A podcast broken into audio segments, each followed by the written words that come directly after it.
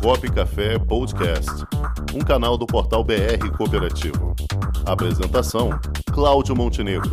Produção: Comunicop.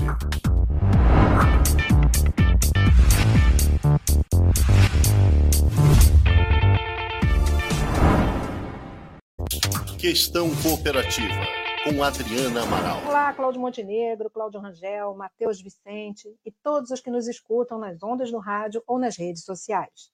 O Questão Cooperativa de hoje vai falar de um tema sugerido por um dos nossos seguidores. Se você quer saber mais sobre algum assunto do cooperativismo, mande sua sugestão. O tema de hoje é Conselho de Administração. E eu inicio com as regras gerais e deixo as especiais para o final. Portanto, para que você não tenha informações parciais, ouça até o final. Órgão obrigatório de uma cooperativa, sua composição será exclusivamente de associados eleitos em Assembleia Geral, com mandato nunca superior a quatro anos e, obrigatoriamente, um terço de sua composição deverá ser renovada no mandato subsequente.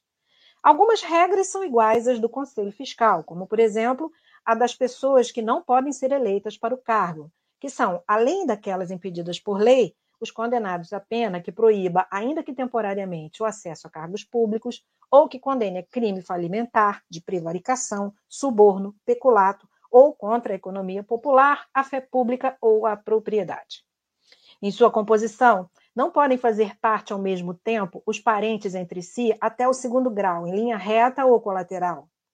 De fato, marido e mulher não são considerados parentes pela legislação. No entanto, eticamente, parece não ser adequado que participe, seja juntos no conselho fiscal ou no de administração, ou separados, cada um em um conselho.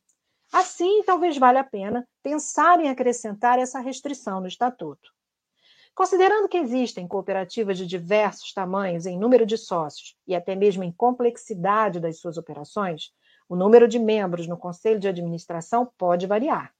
Ao contrário da Lei 5764 de 71, que não determina o número de associados em sua composição, a Lei número 12.690 de 2012, por exemplo, exige que sejam três associados, exceto quando a cooperativa tiver menos de 19 cooperados em seu quadro social. Outra pergunta frequente é qual a denominação correta: conselho de administração ou diretoria? A Lei 5764 considera sinônimos, mas, como disse anteriormente, depende da complexidade da cooperativa. As cooperativas de crédito, por exemplo, costumam diferenciar essas denominações, deixando a nomenclatura diretoria para aqueles que exercem atividade executiva e usa conselho de administração para aqueles que cuidam do planejamento estratégico.